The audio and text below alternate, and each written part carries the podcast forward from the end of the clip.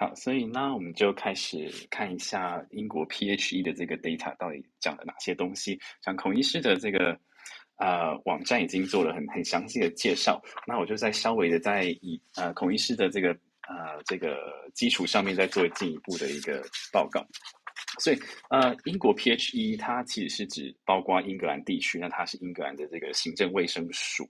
那他会定期做很多的流病分析跟报告。那先前我们看到了很多的 Delta 跟 Alpha 的报告，其实都是 PHE 告诉我们这个流病的情况以及疫苗在真实世界数据的保护力会是长得什么样子。所以 PHE 的报告都会是疫苗的实真实世界的保护力。那这个名词叫做 Effectiveness。那临床试验的话，它叫做 Efficacy。所以那。啊，因此这个 PHE 的 data 很常会拿来跟这个临床试验的第三期临床试验的 efficacy data 来做一个交叉比对，来看看说真实世界数据到底跟这个临床试验做出来的有没有太大的差异性。对，那所以 PHE 它的几个功能很重要，它它第一个功能是它会定期的做社区的监测。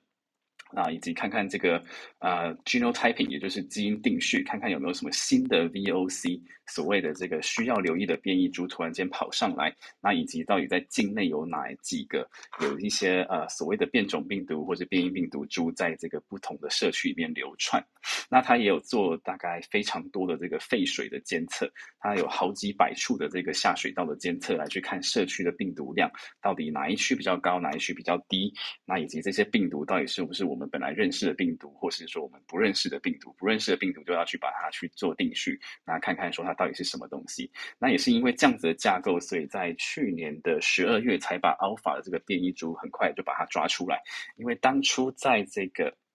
啊、在伦敦的东南方一个叫 Kent 的地区，他们发现这个诶，突然间有一个病毒，有一个有一个 case 量突然间在这个地区大量的增长，但是其他的地区却是。呃，都往下跑，因为他们那个时候开始了所谓的类似像三级警戒的东西，他把这个 NPI 啊，就是人跟人的距离啊，然后上课。啊，学校关掉一部分，那以及这个工作地点，那建呃建议就是大家可以在家工作。那这样子的一个比较强力的这个 MPI 的情况之下，他看到 Kent 这个地方突然间还是在往上飙，那他们就去做了这个定序的动作。那看到哎，糟糕，它出现了一个 Alpha 变异株，所以它的这个传染力就高于原始的这个 D 六一四或 D 六一四 G 的这个武汉株跟武汉株的 Plus。那也看到说的 Alpha 株的确是比较麻烦。那那也造成了英国去年比较大规模的一个流行，那就是因为 Alpha 株它的变异的原因，所以它把之前我们认为说的呃，只要是某种程度的 MPI 可以足以压制武汉株的这个。这个所谓的比较理想的一个做法，就整体的把它推翻掉了。所以它这个架构就一直维持到现在。那之后也持续的在监测它的这个 Delta 的疫情。那 Delta 监测完了之后，它也做了非常非常多的报告。那很多也是被我们台湾拿来做引用的一些东西。那甚至也改变了这个中央疫情指挥中心在这个疫苗施打间隔中间的建议，尤其是针对我们的一一到三类的这个啊所谓的比较容易接触到境外引入 Delta 个案的话。那也因为英国的这个是 PHE 的 data，然后，把他们的这个间隔缩短，因为在英国的 data 告诉我们，这个 Delta 的变异株，它急需要把两剂打上去，才会达到比较高程度的一个保护力。对，好，那他除了做这个东西以外，那他就是很进入，就是开始做这个所谓的 effectiveness 的一个研究。那在这一篇的研究的话，目前我们没有办法看到，就是 hospital admission 住院重症以及死亡的数据还没有。办法被监测到，因为这些东西需要至少好几周以后，我们才能够知道说这个东西在 Omicron 的年代是比较严重还是比较轻微。如果比较轻微，大概是有多轻微？这个部分，呃，英国这边 data 还没有办法去找到相对应的资料，因为毕竟它流行的天数跟周数还是太短。那至少在这个疫苗保护力的部分，我们可以看得到蛮清楚的，就是呃，打完了两剂的疫苗，基本上都不是非常的理想。那尤其是 AZ 疫苗，它打完两剂，那会随着时间消退的速度其实是相对是蛮快的。那相对于 Delta 是一个缓降的情况之下，那对于这个 Omicron 的保护力是相对蛮差的。那呃，BNT BNT 也看到类似的现象，对于 Delta 它其实还 hold 得还算蛮好的，但是它对 Omicron 的话，它的这个斜率就斜的非常的多。所以打完两剂的一开始还有一定程度的保护力，但是它会随着时间的流失，然后掉得非常非常的快。但是呃，好处是我们只要再把第三剂的 booster 打上去，那呃，大部分的这个保护力就会再回来，所以不管是 AstraZeneca 或是呃两剂 AstraZeneca，再加上一剂的 BNT 或是三剂的 BNT，那这个那 BNT 的部分都是 full dose，并不会像莫德纳一样做的一个 half dose。所以那在 PHE 的 data 我们看到，打完第三剂之后，那这个保护力就会回到了七成到七成五。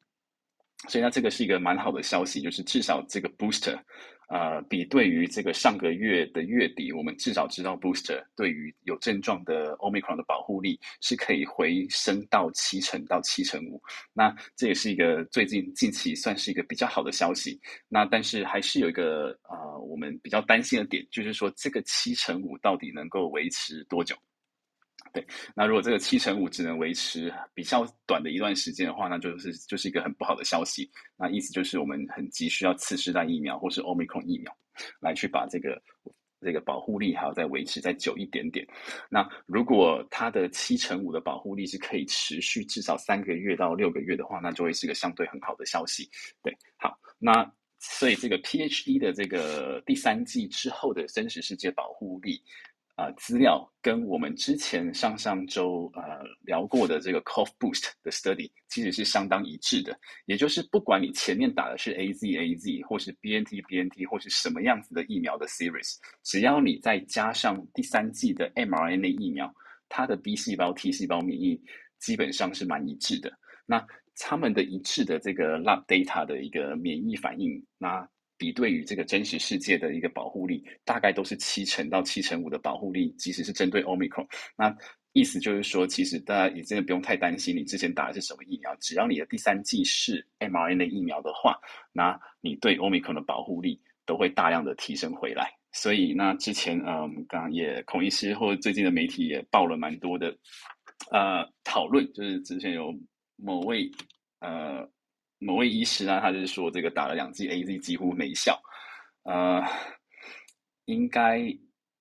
这个这个就是比较有趣，因为其实以 PHE 的研究的话，你打了第三剂，它就会回来了。那如果你没有打前面两剂的 AZ 的话，那其实你的保护力是没有办法被拉起来的，所以并不会有疫苗白打这个问题。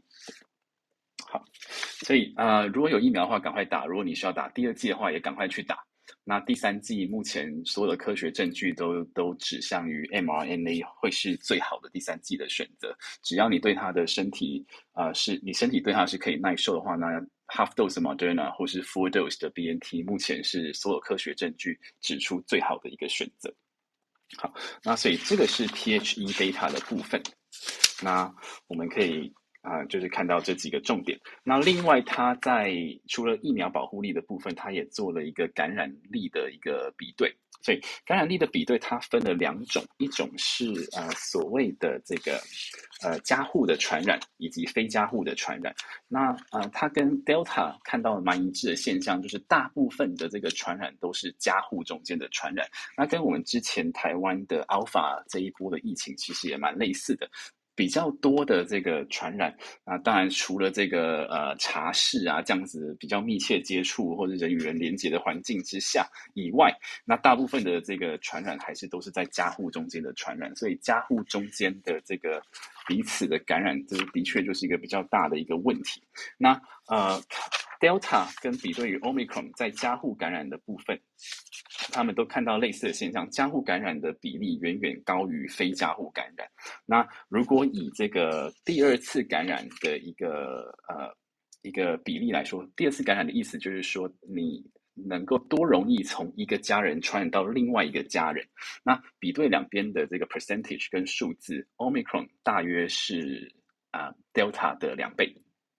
对，那所以这个数字也跟我们之前的预估没有差很多，就是大概 Omicron 就是比 Delta 还要再厉害一个，就是它大概说是它的传染力的两到两到三倍之间不等。那如果比较保守来看的话，大概是一点三、一点四倍到两倍多之间。对，所以它的确目前应该是蛮确定，Omicron 它一定会比 Delta 来的传染力更强。那接下来的问题就是，到底它有没有比 Delta 来的严重？就它对于人的这个。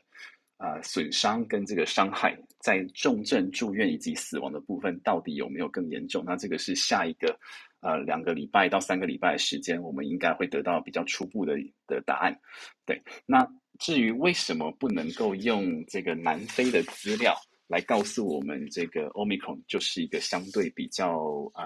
轻微，或是它相对比较温和的一个病毒啊。很大的原因，就像上次跟各位报告的，南非的自然感染啊、非常曾经非常的严重，它的自然感染的比例甚至超过当当初的英国，所以他们的这个南非人群的群体免疫力，对于 SARS-CoV-2 的群体免疫力。呃，可能大于英国的这个群体免疫力，那也也也大，应该会大于大部分其他国家的这个群体免疫力。所以，呃，有没有两种获得免疫力的方式？一种是透过自然感染，另外一种是透过疫苗。那当然，南非的疫苗目前只达到了三十多 percent，三四十 percent。那它的整完整接种的比例大概也是二十六 percent 到二十九 percent 之间不等，那并不是非常的多。但是它靠着自然感染，的确达到。非常高的一个群体的免疫力，对，那他们的发生的呃变变异株跟世界不大一样，因为他们是先先承受一波的武汉株，再来就是比塔株，然后很短一波的 Alpha，然后再来一波非常严重的 Delta，所以他们经过了三到四波的自然感染，那再加上啊、两剂的疫苗在覆盖他们比较脆弱的六十岁以上的族群。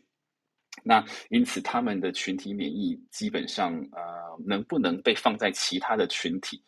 能能不能被放在其他的国家来做比对，这个东西还是个问题。那英国也也正式的宣布说，我们没有办法直接移植南非的数字在英国身上，所以我们还是要去 generate 自己英国的 data，才会是一个比较准确的数字。那到时候才能凭这个数字来告诉大家说，到底 Omicron 是严重还是不严重？那如果是不严重，有多不严重？